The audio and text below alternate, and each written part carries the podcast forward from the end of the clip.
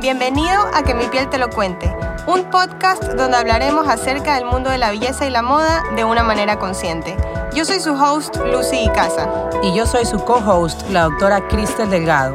Aquí nos encontraremos con diferentes invitados como profesionales, amigos o gente que simplemente admiramos. Ellos compartirán todos sus conocimientos y sus experiencias con nosotros. Hola, hola, ¿cómo están todos? Bienvenidos al primer episodio del año de Que mi piel te lo cuente. Yo soy su host, Lucy Casa, y estoy con mi co-host, Cristel Delgado. Hoy tenemos una invitada súper especial. Cecilia, mucho gusto, ¿cómo estás? Feliz, ¿cómo están? La verdad es que qué honor ser aquí la primera, la que empieza con esta temática este año.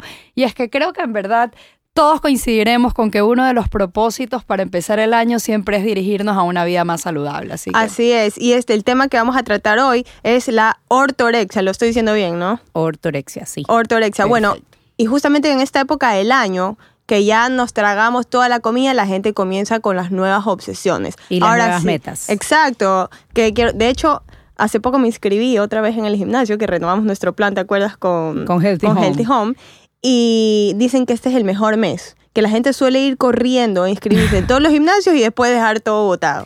Bueno, Cecilia Viteri es psicóloga. Ella, ah, bueno, tiene muchas especialidades eh, y bueno, nos encanta tenerte aquí. La verdad es que llevamos millón tiempo pensando en invitarte y no hemos podido encontrar un mejor tema que este. Eh, y para este mes del año, porque como tú dices, es el mejor mes del año donde todo el mundo corre a contratar las dietas. Yo, ya, yo misma ya contraté mi dieta que comienza la próxima semana, porque esta primera semana de enero todavía me, me doy esos últimos y escasos gustos. Y a ponernos demasiadas, demasiadas restricciones. Entonces, Cecilia, cuéntanos, ¿qué significa la ortorexia? Bueno, primero no puedo estar más de acuerdo con ustedes en que este mes en el que comenzamos a, descargarnos las aplicaciones, empezamos a retomar esas viejas estrategias, unas más funcionales que otras, pero sí, yo creo que el ambiente inclusive lo da. Encima aquí, por lo menos en Guayaquil, empieza la temporada. en donde nos exponemos más, obviamente, nuestro cuerpo y pues buscamos vernos bien y, y bueno, pues sentirnos seguros con nosotros mismos. Pero hay una línea muy delgada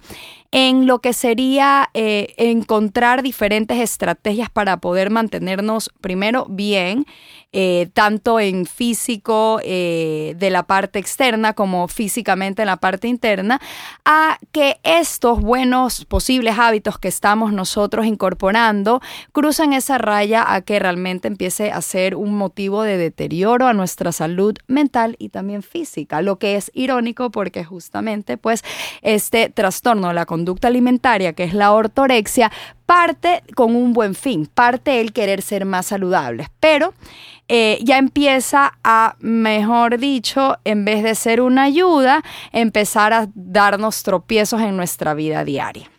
Y sobre todo en la vida social también principalmente en la vida social. Porque empiezas como a restringirte. ¿Cuáles son los comportamientos que tienen las personas que quiero hacerte una pregunta que suelen tener ortorexia? Siempre tenemos esto, eh, que siempre tenemos como que este conocimiento de, ah, es que es bulímica o ah, es que es anoréxica y entonces siempre hemos pensado o, o creemos que es lo más común la bulimia o la anorexia.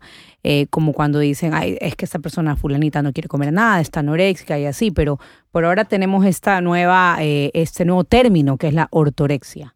en, términos así como en español, for dummies. Sí. Antes, antes igual, y que vamos a repasar cuáles son estas diferentes síntomas o criterios de diagnóstico para poder llegar a realmente decir que alguien cuenta con esta psicopatología tenemos que empezar hablando de que todos comúnmente hablamos de las psicopatologías como cosa de todos los días. Entonces, estar designando a las personas como anoréxica o bulímica o ese tipo de términos que ya se extienden a bipolaridad o depresivo, tenemos que tener un montón de cuidado porque genera muchísimo estigma. Y eso es justamente lo que impide que quienes estén atravesando dificultades relacionadas a este tipo de psicopatologías puedan obtener la ayuda que necesitan, ¿verdad? Porque, bueno, pues se sienten juzgados, vistos y eso deteriora la misma autoestima de la persona, lo que le impide poder vencer los miedos que está teniendo. Entonces, ¿Qué es lo que trae una persona que tome esta conducta? Vamos a empezar porque todos contamos con ciertos rasgos de personalidad. Los mm. tiene Luz y los tiene Cristel, los tengo yo también. Estos rasgos de personalidad, cuando nosotros estamos equilibrados emocionalmente, son grandes cualidades. Entonces, para la persona, entre comillas, que decimos, uy, qué obsesiva que es, esa obsesividad hace que sea súper preocupado y organizado en sus tareas. Esa misma obsesividad ayuda a que tenga que mantenerse largas horas en la noche sin dormir, igual poder estar súper bien concentrado. Pero cuando tenemos un desequilibrio emocional, esa cualidad en un inicio empieza a darnos tropiezos en nuestra vida diaria y son los pensamientos los que vienen realmente a jugar en nuestra contra. Entonces aquí es en donde retomamos ya al tema en sí, que es la ortorexia, en donde en un inicio son personas quienes son más vulnerables a este tipo de psicopatología que cuentan con rasgos obsesivos, que en un buen momento pueden ser grandes herramientas, pero que en momentos en donde, oh, están teniendo algún tipo de crisis emocional o parte del desarrollo, porque suele darse mucho en adolescentes y jóvenes adultos, en los que hay cambios y desbalances químicos, físicos Hormonales. en el cerebro, además de todos los cambios hormonales, ya la persona está un poco eh, desequilibrada, inestable emocionalmente y se puede presentar este tipo de sintomatología. Entonces, Además, estamos en nuestra era expuestos a un contenido tan amplio que del cual todos nosotros estamos prácticamente Exacto. intoxicados sobre cómo debemos vestirnos, cómo debemos vernos y cómo debemos comer. En realidad, el comer bien no es solamente para la salud física o mental, sino que también, que es bueno para la salud Ujú. física o mental, sino que también representa estatus.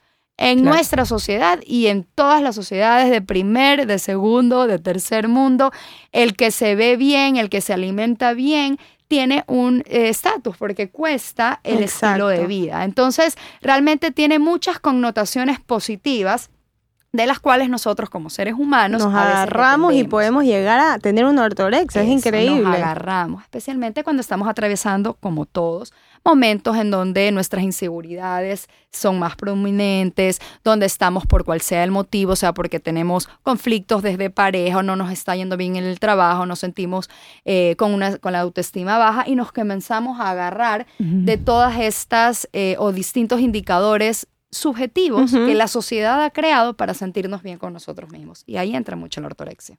Chechi, ¿cuál es el problema? ¿Cuál es el problema con esta gente que tiene ortorexia? O sea, ¿cuál es su comportamiento? ¿Qué es lo que no los ¿Cómo, deja? cómo lo detectamos? Ajá. Eh, eh, en sí el problema no es solo de la gente que lo vive y que lo sufre, sino de todos los que estamos alrededor también. Eh, y también desde los diferentes ámbitos en los que ustedes trabajan, desde la música, desde la moda, desde la belleza, la estética, nosotros estamos enviando muchas veces mensajes equivocados sin ninguna mala intención, pero muchas veces con fines comerciales, inclusive fines económicos, que sí estamos brindando ciertos tipos de beneficios a través de esto- todos estos servicios, pero que cuando la gente, una vez más, está desequilibrada, puede jugar en su contra. Entonces, ¿cómo se muestra la persona que ya, o cuenta con una psicopatología que no ha sido realmente diagnosticada o que tiene rasgos de esta psicopatología, pues empieza a preocuparse un montón en lo que come. Y es la preocupación el problema, no es la motivación a, a- a comer bien, sino la preocupación de no estar comiendo bien.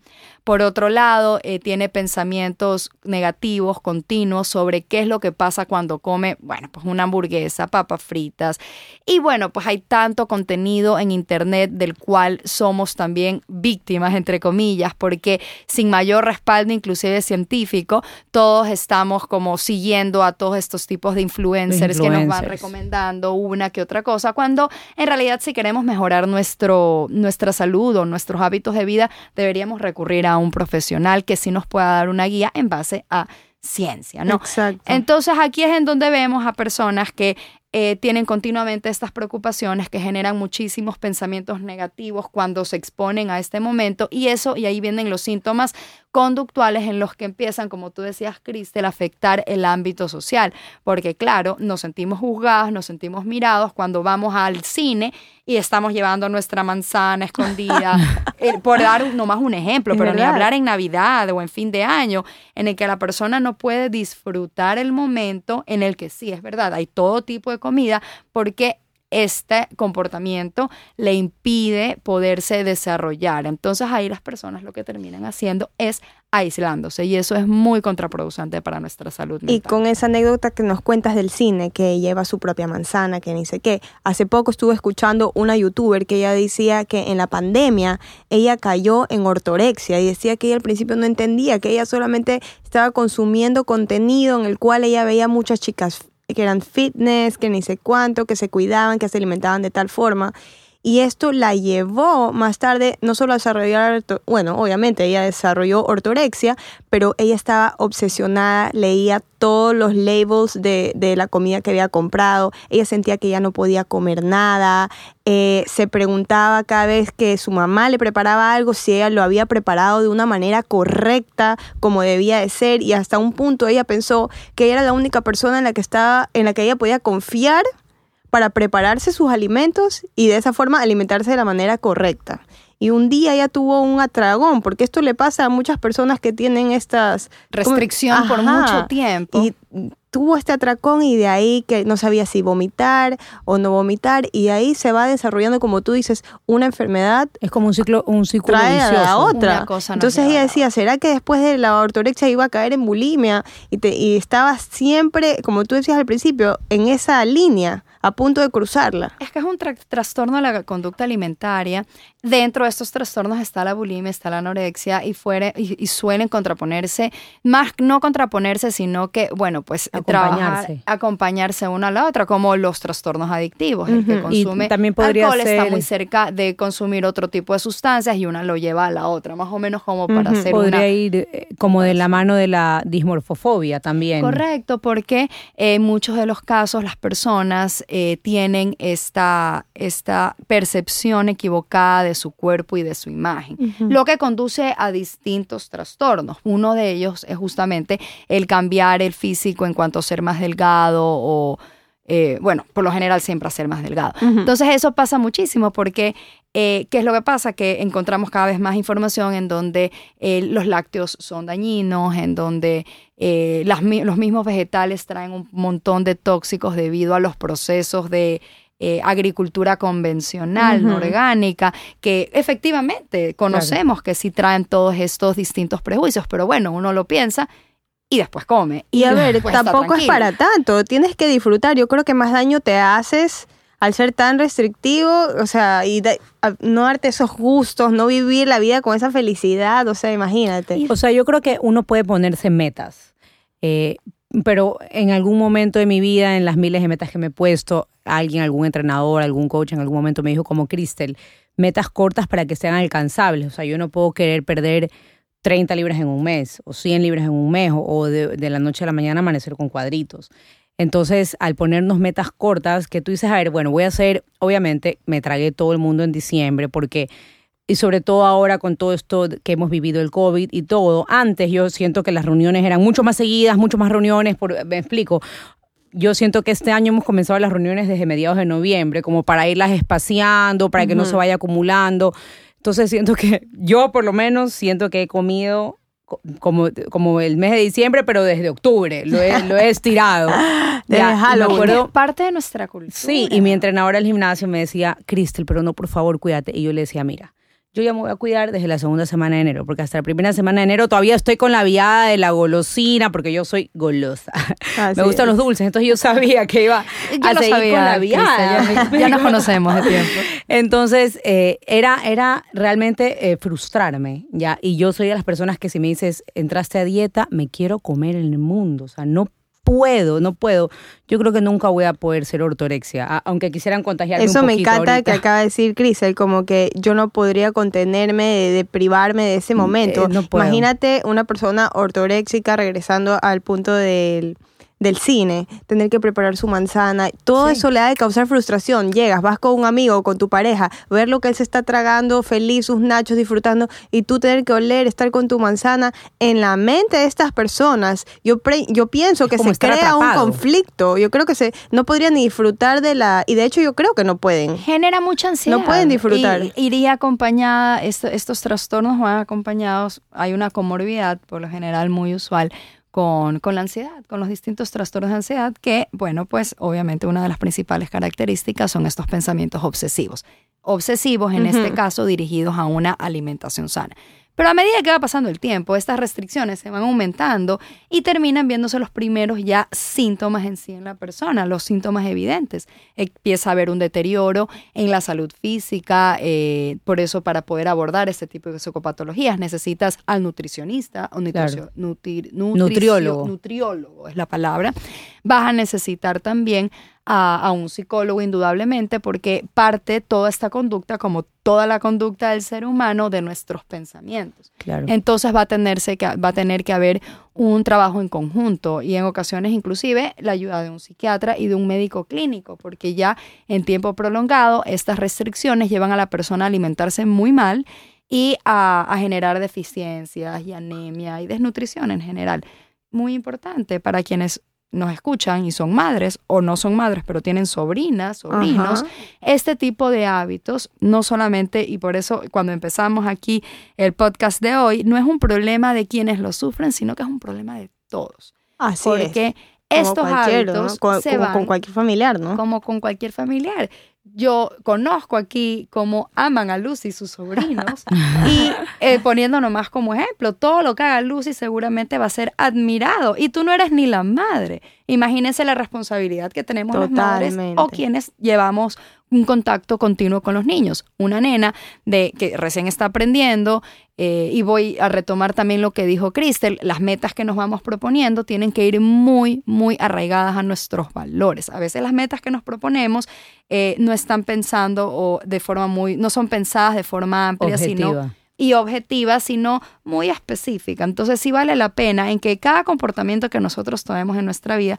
vaya muy respaldado en los valores y qué es lo que nos trae y nos motiva realmente a vivir. Y ahí veremos que nuestras decisiones probablemente no sean las más acertadas, como el promover un estilo de vida que es muy restrictivo, muy difícil de alcanzar, porque es sumamente difícil llevar una vida 100% sana. Me atrevo a decir que imposible.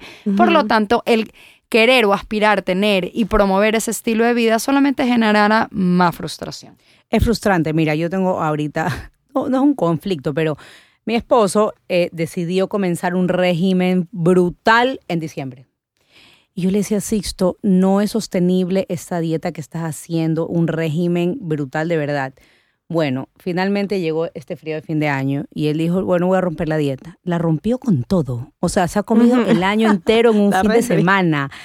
Y luego cada vez que se comía algo me decía, ay, no puede ser, rompí la dieta. Bueno, ayer regresó al gimnasio y me dice, no sabes, apenas me vio el entrenador, me dijo, rompiste la dieta. Y yo le digo, Sixto, no puedes vivir con una dieta restrictiva por tanto tiempo, no es sostenible. Le dije, no puedes eh, como torturarte así, mejor hubieras comido un poquito todo el mes y no te hubieras desmandado en un fin de semana. Y aparte que eso es típico de los entrenadores, porque ya saben que no es que existe, sino todos todo el mundo, en diciembre vamos a pagar. Obviamente el, todo el mundo iba a romper la dieta el feriado de fin de año, pero, tiene, o sea, como yo le digo a mi entrenadora, yo vengo al gimnasio para poder comer. No es que vengo al gimnasio para luego ir y coserme la boca. No, porque la vida es muy corta como para pensar solo en dar a punta de pollo y lechuga. Tal vez sonará muy fácil, pero tener un equilibrio es difícil. Es muy difícil. Y todos lo vivimos.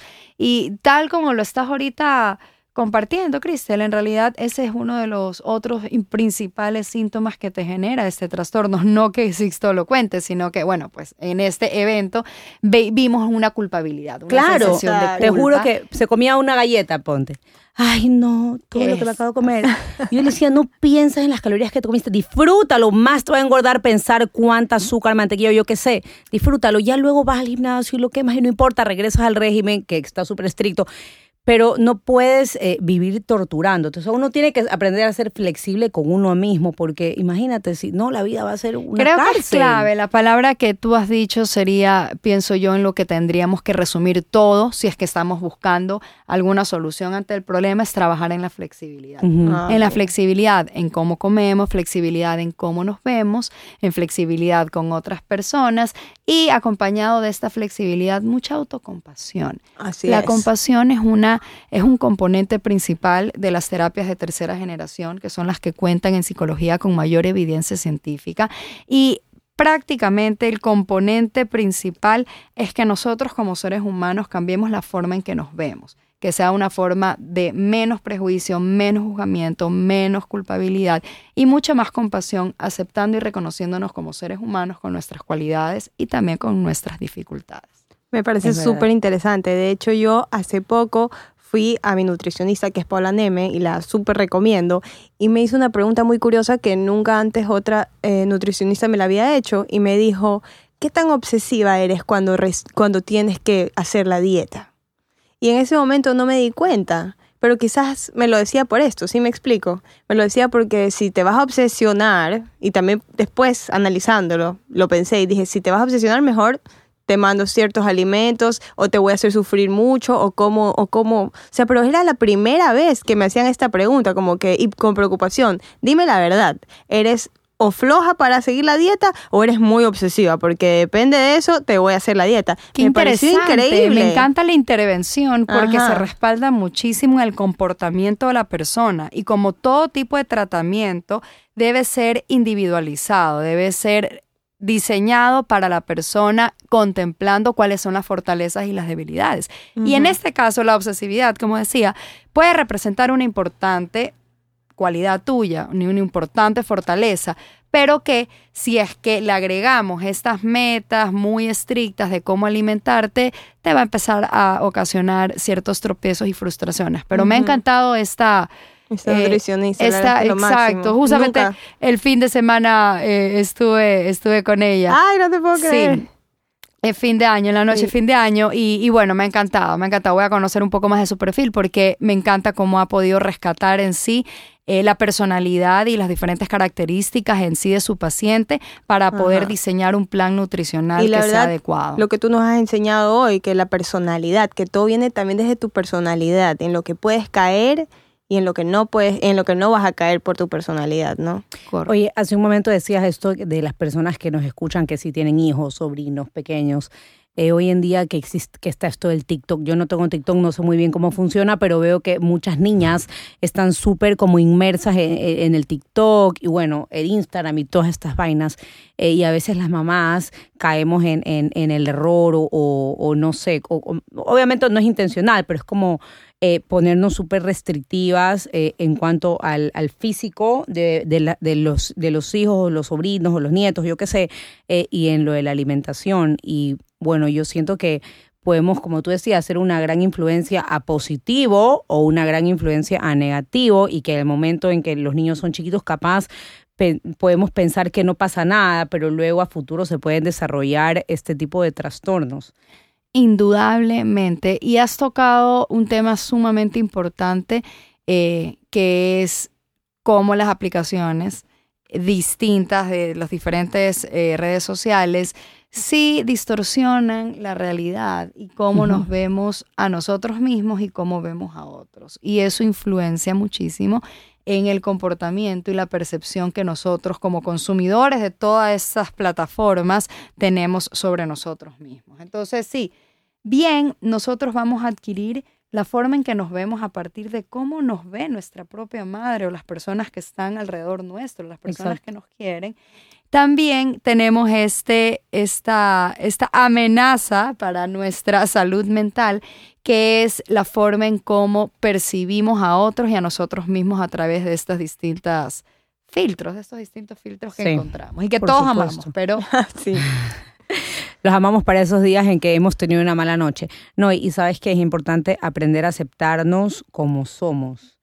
O sea, eh, a veces podemos ver a... La compasión, que era lo que decías. Ajá, aprender a aceptarnos como somos y, y no sé, si, si tuvimos un viaje y comimos demasiado y tenemos un rollito extra porque obviamente nos excedimos, aprender a que igual eso es pasajero y que con metas cortas eh, y, metas reales que podamos cumplir, vamos a lograr, pero si nos metemos, si nos ponemos metas muy estrictas, nos vamos a, como tú decías, nos vamos a frustrar en el camino y a la final no vamos a llegar a nada y va a ser peor porque mentalmente nos vamos a enfermar y entramos con este círculo obsesivo y así.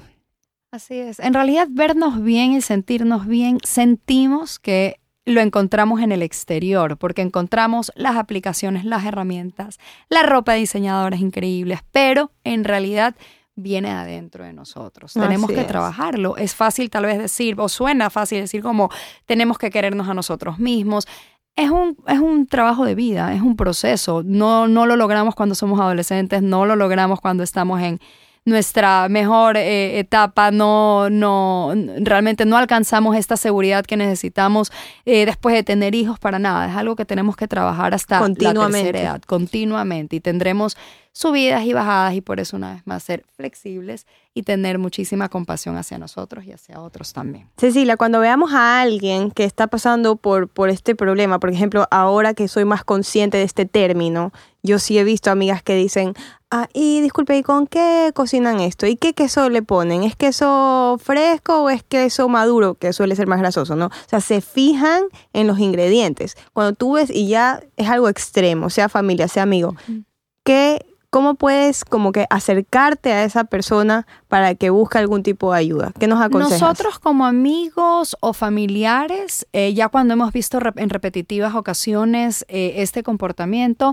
lo que tenemos es que evitar en lo posible que primero se malinterpreten nuestras intenciones, porque vamos a hacer que la persona se aleje a nosotros y no nos escuche. O crear un resentimiento. Y, exacto, exacto, podemos lograr. Entonces, Mm, nada de juzgar, nada de apuntalar y siempre pues pensar en que el momento tiene que ser también el apropiado. Entonces, en el momento en que vamos a comer, tal vez no será el indicado de puntuar este tipo de comportamiento que hemos observado. Lo mismo como cuando vamos a romper la dieta y queremos comernos la hamburguesa y viene la tía, la abuela, la mamá, la cuñada y te vas a comer Ay, no, qué eso después de todo el tiempo que fuiste al gimnasio. Bueno, creo que con eso nos sentimos más identificadas.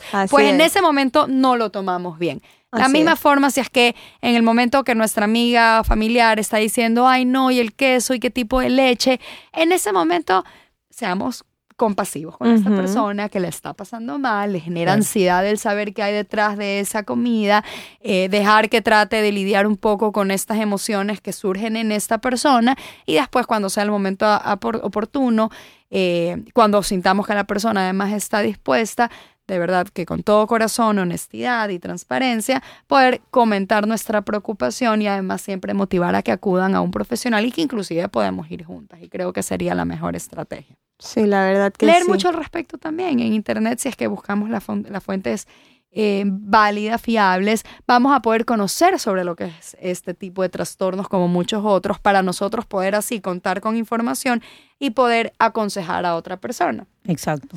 Ay, Chechi, la verdad que ha sido increíble compartir contigo este episodio, nos ha encantado y la verdad es que tendríamos muchos otros temas para compartir contigo. Yo he ido a terapia donde Cecilia y se las ultra recomiendo, es lo máximo.